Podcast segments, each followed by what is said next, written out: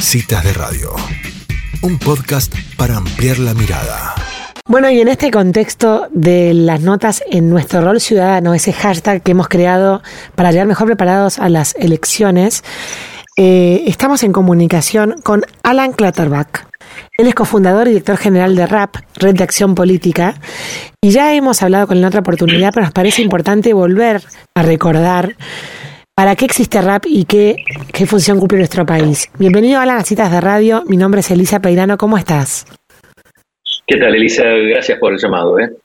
Por favor, estábamos, eh, estaba repasando un poquito la historia de RAP, Red de Acción Política, y por más de que son súper perfil bajo porque no tienen redes sociales ni demás, han crecido sostenidamente, eh, sin pausa pero sin prisa, en, en, la cantidad de políticos RAP, como lo definen ustedes desde el 2002, que fue fundado hasta hoy, ¿no? Sí, sí, efectivamente. Nosotros empezamos con, con, esta idea loca ah, ya después de la crisis del 2001-2002, en el que se vayan todos, en el medio del corralito, del corralón, eh, cinco presidentes en un mes. Eh, y, es como que fue una, una, invitación a reflexionar porque muchos casi habíamos sido educados con el no te metas en temas relacionados a la cosa pública, temas relacionados a la política.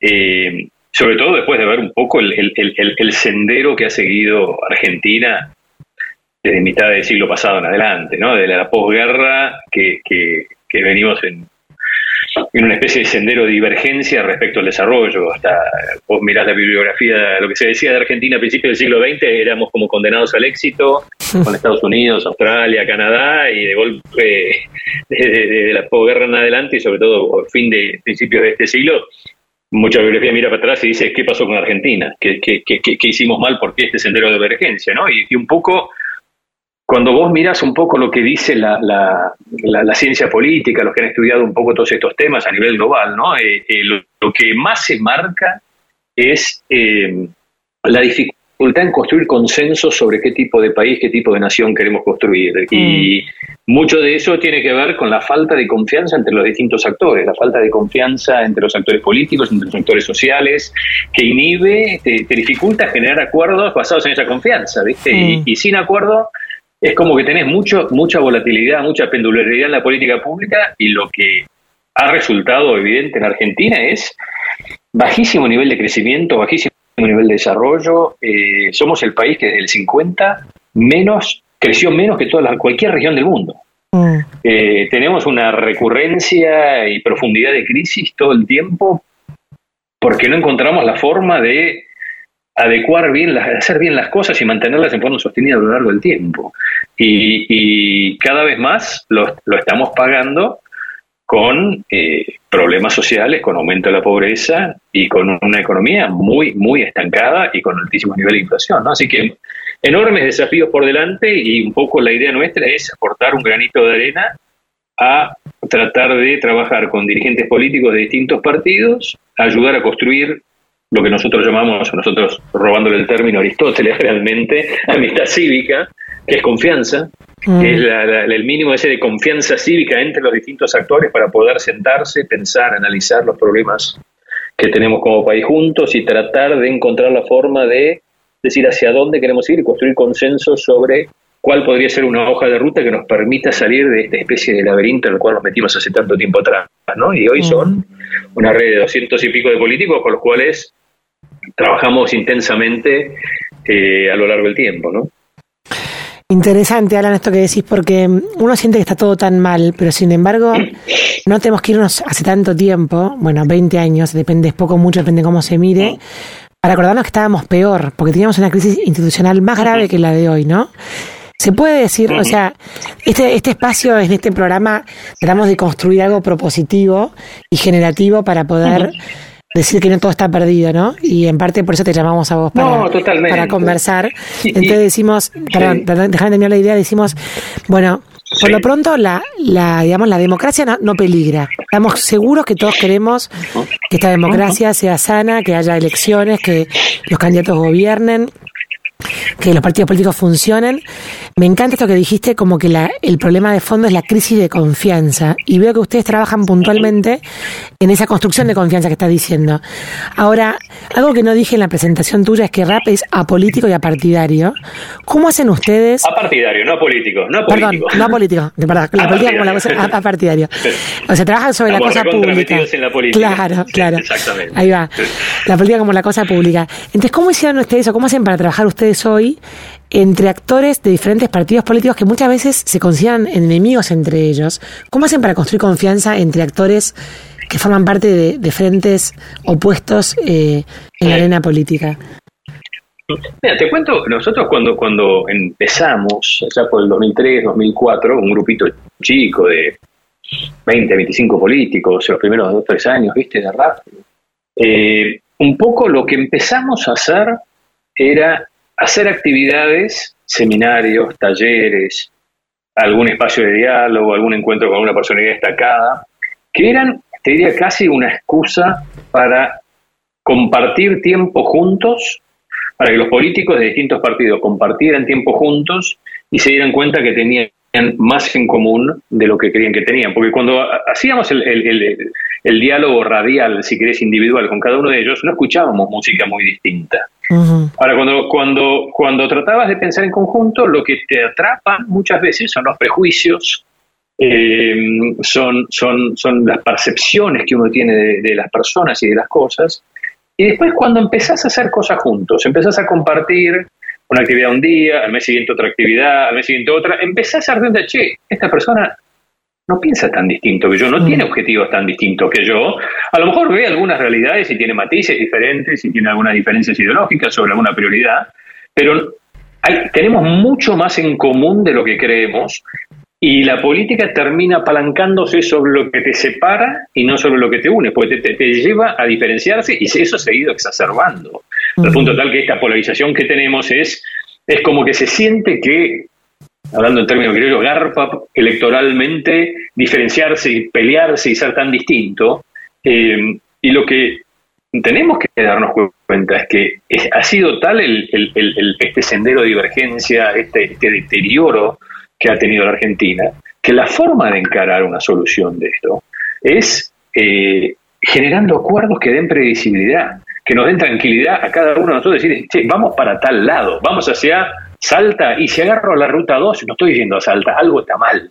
Mm. Entonces, tener un sentido de dirección. Después uno puede elegir, voy por el carril derecho, voy por el carril izquierdo, voy a 60 o voy a 130, pero sé a dónde estoy yendo. Y el problema que tenemos acá es que tenemos nos ha costado generar esa visión compartida, esa esperanza compartida, ese visión de desarrollo que a lo largo de la historia lo hemos tenido en algún momento que nos permita decir, ok, empujamos todos más o menos para el mismo lado, pero con matices, ¿viste? Mm. Eh, y, y, se puede, te digo, la experiencia lo que nos dice es que una vez que empezamos con esas cosas a, a, a generar este, estas espacios a través de actividades, a través de seminarios, talleres, hasta viajes eh, al interior y al exterior para conocer y aprender de determinadas políticas públicas o determinados países.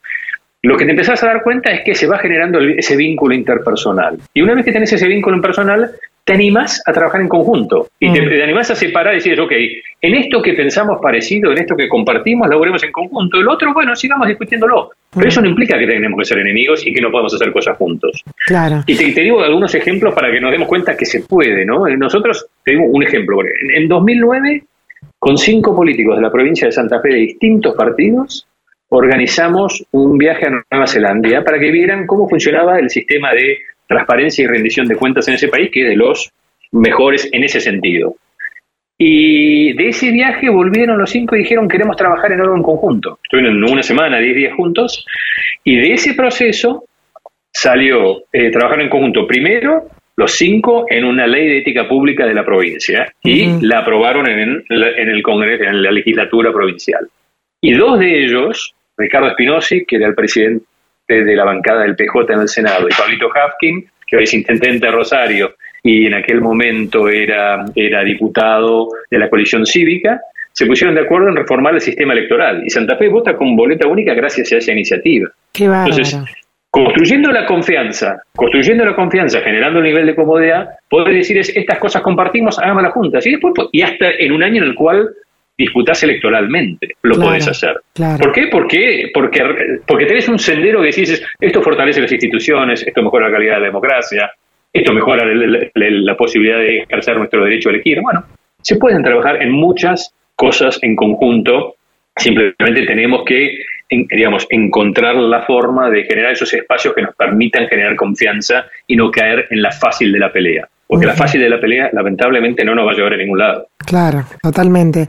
En este espacio que estamos entrevistándote, Alan, la entrevistamos a gente de ficha limpia, una boleta única papel también, entrevistamos a gente de un, plan para mi país, en el cual creemos fundamental generar estas conversaciones para para, como decís, vos generar estos acuerdos y consensos que, tanto nos están faltando, ¿no?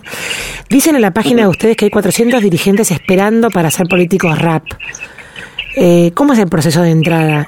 ¿Cuesta mucho? Mira, es, por invitación, es por invitación. Nosotros, nosotros lo que hacemos es, tratamos de que los políticos que forman parte de esta red sean, reflejen diversidad y pluralidad. Y esa diversidad y pluralidad es, obviamente, partidaria, es de provincias, es de género, es de cargos y funciones, y después es dentro de cada cargo y funciones buscamos que haya diversidad. Ejemplo, Cámara de Diputados, que diputados que forman parte de RAP, queremos que haya de todos los partidos, oficialismo y oposición, derechas, izquierdas, etcétera. Vamos a Mendoza y queremos que haya de todos los partidos que representan Mendoza. Entonces, cada año vamos incorporando en el entorno de 15 a 20 nuevos políticos y tratamos de definir objetivos determinados porque cada dos años hay elecciones y obviamente cambia eh, las composiciones de distintas cosas. Y hacemos un proceso en el cual tenemos, nosotros buscamos gente que creamos que represente. Hay dos anclajes fundamentales del tipo de personalidad que buscamos tener en, en RAP. Uno es, es gente con la mentalidad abierta para poder sentarse con gente de otros partidos, de otras ideologías, a conversar y a darse cuenta que nos enriquecemos incorporando visiones y percepciones de otro. Bien. Segundo es un umbral ético-moral, porque Argentina ha tenido ciertos problemas, digamos, a lo largo de la historia en esos dos frentes. Eh, que buscamos es individualizar a gente que refleje esos dos grandes conceptos, gente que los políticos que forman parte de RAP nos recomiendan a otros, eh, miembros de la comunidad, empresarios, sindicalistas, y académicos, investigadores, etcétera, nos recomiendan, y mucha gente que se autopostula, y cada año no, digamos, tenemos una difícil tarea de decir a quién sumamos a esta red, porque no es que trabajamos con oleadas de gente por año, sino que se va incorporando y tampoco podemos tener tanta gente porque es muy difícil construir el vínculo de, confianza y tener esa relación personal que tenemos. Pero vamos haciéndolo, es un proceso lento y vamos incorporando eh, cada por cuatrimestre cinco, seis, siete personas y, y, y, ayudándolos a que se incorporen y, a la red y a la cultura de trabajo, donde es un trabajo muy participativo, muy colaborativo, donde nos damos cuenta que aún en años electorales estamos sentándonos al lado de una persona con la cual estoy compitiendo electoralmente hasta el mismo distrito a veces. Y se puede hacer, se puede hacer. No, no digo, es, es, es, es recontra fácil, pero se va construyendo una cultura y lo interesante es ver que los políticos se dan cuenta de que agrega mucho más valor eso que confrontar. Claro, tal cual. Ese es el cambio cultural de fondo que estaría buenísimo eh, terminar de expandir, ¿no? Alan, y cuando alguien deja de su cargo, eh, deja de pertenecer a RAP, ¿cómo es ese recambio? No, no, no, no, no, no, no, no, no, tampoco, ¿no? Porque que digamos la democracia tiene eso que a veces te toca estar en el llano un par de años a veces te toca estar en el llano cuatro años. Eh, tenés casos de personas que han tenido una riquísima experiencia y que la pueden volcar a los otros políticos de la red. Entonces eh, nos interesa que de golpe tenés algunos que, que, están cuatro años afuera de la política y nos sigue interesando que participen porque te enriquecen los diálogos y tienen muchísimas vivencias y muchísimos aprendizajes. Eh, sí, estamos todo el tiempo tratando de incorporar cada vez más gente joven, obviamente proyectándose adelante.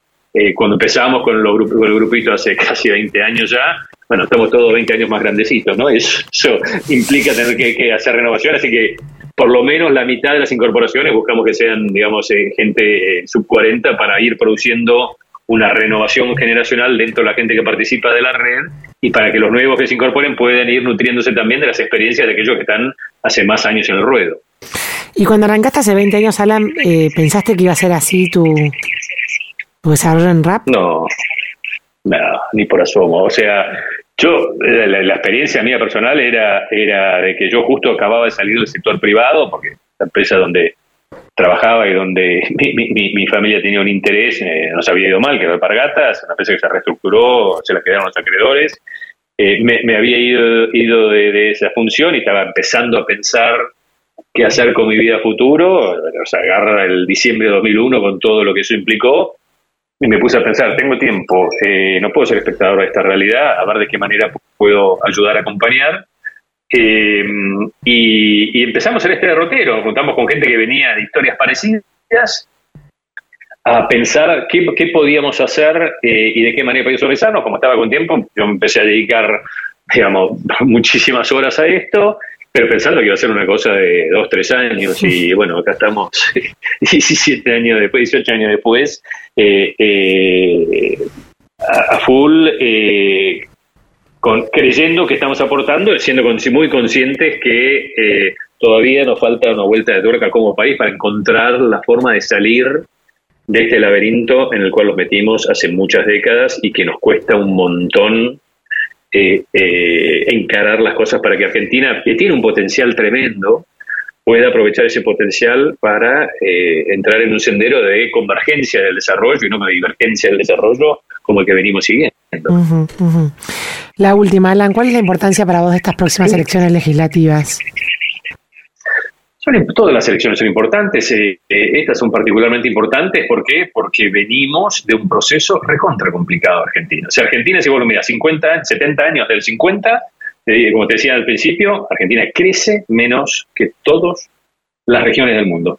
Estamos siempre por debajo del crecimiento. Los últimos 10 años, nuestro PBI se encogió y el PBI per cápita es 20% menos que antes. O sea, somos más pobres, tenemos, y estamos, es como que atrapados en una especie de puja distributiva sobre una torta cada vez más chica. Nos vamos a terminar sacando los ojos entre nosotros. Entonces, lo que abre esta elección es la oportunidad de, como toda elección, de reflexionar y decir, sí, acá hay que cambiar algo. Obviamente se suma el proceso de la pandemia que ha generado tremendas dificultades y que de alguna manera yo diría, exacerba ya los problemas estructurales de falta de crecimiento y de pobreza que tenía Argentina.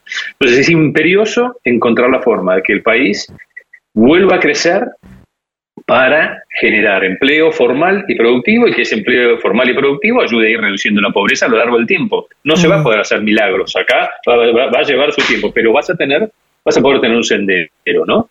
Y lo, y lo importante para crecer es restablecer la confianza, o sea, es que los actores sociales y económicos tengan confianza, eh, puedan eh, ayudar a alentar la inversión, el aumento de las exportaciones eh, y podamos tener una economía que vuelva a ser dinámica. Y la única forma, hoy cada vez más, después de todos estos años de confrontación, de peleas y de mucha volatilidad, cada vez estamos más convencidos que generar acuerdos políticos que vayan más allá de un partido, de un frente, sino que sean una visión mucho más compartida, mucho más amplia, que incluya a miembros del oficialismo de turno y de la oposición de turno y que tengamos un consenso sobre cuáles son las tres, cuatro, cinco cosas que tenemos que hacer para poder estabilizar la economía, para poder empezar a, ganar más productividad, de esa manera alentar la inversión y de esa manera generar empleo para ir reduciendo la pobreza. ¿Se va a poder? Yo estoy convencido que sí, eh, y que de vuelta, la elección es una oportunidad como sociedad para mandar mensajes, señales a nuestros representantes eh, y también es una oportunidad para la dirigencia política para escuchar a la ciudadanía en las demandas, en los pedidos, en las visiones que tenemos para tratar de encontrar ese equilibrio que nos permita de vuelta salir de este laberinto infame en el cual estamos metidos. Alan Clatterback, muchísimas gracias por esta entrevista en Citas de Radio. No, muchas gracias a ustedes, un gusto y a disposición. Adiós. Bueno, y así pasaba en nuestro rol ciudadano, en este segmento que queremos aportar la conversación política de nuestro país, Alan Clatterback, fundador y director general de RAP, Red de Acción Política. No te pierdas el próximo capítulo del podcast de Citas de Radio. Búscanos en redes. Somos Citas de Radio.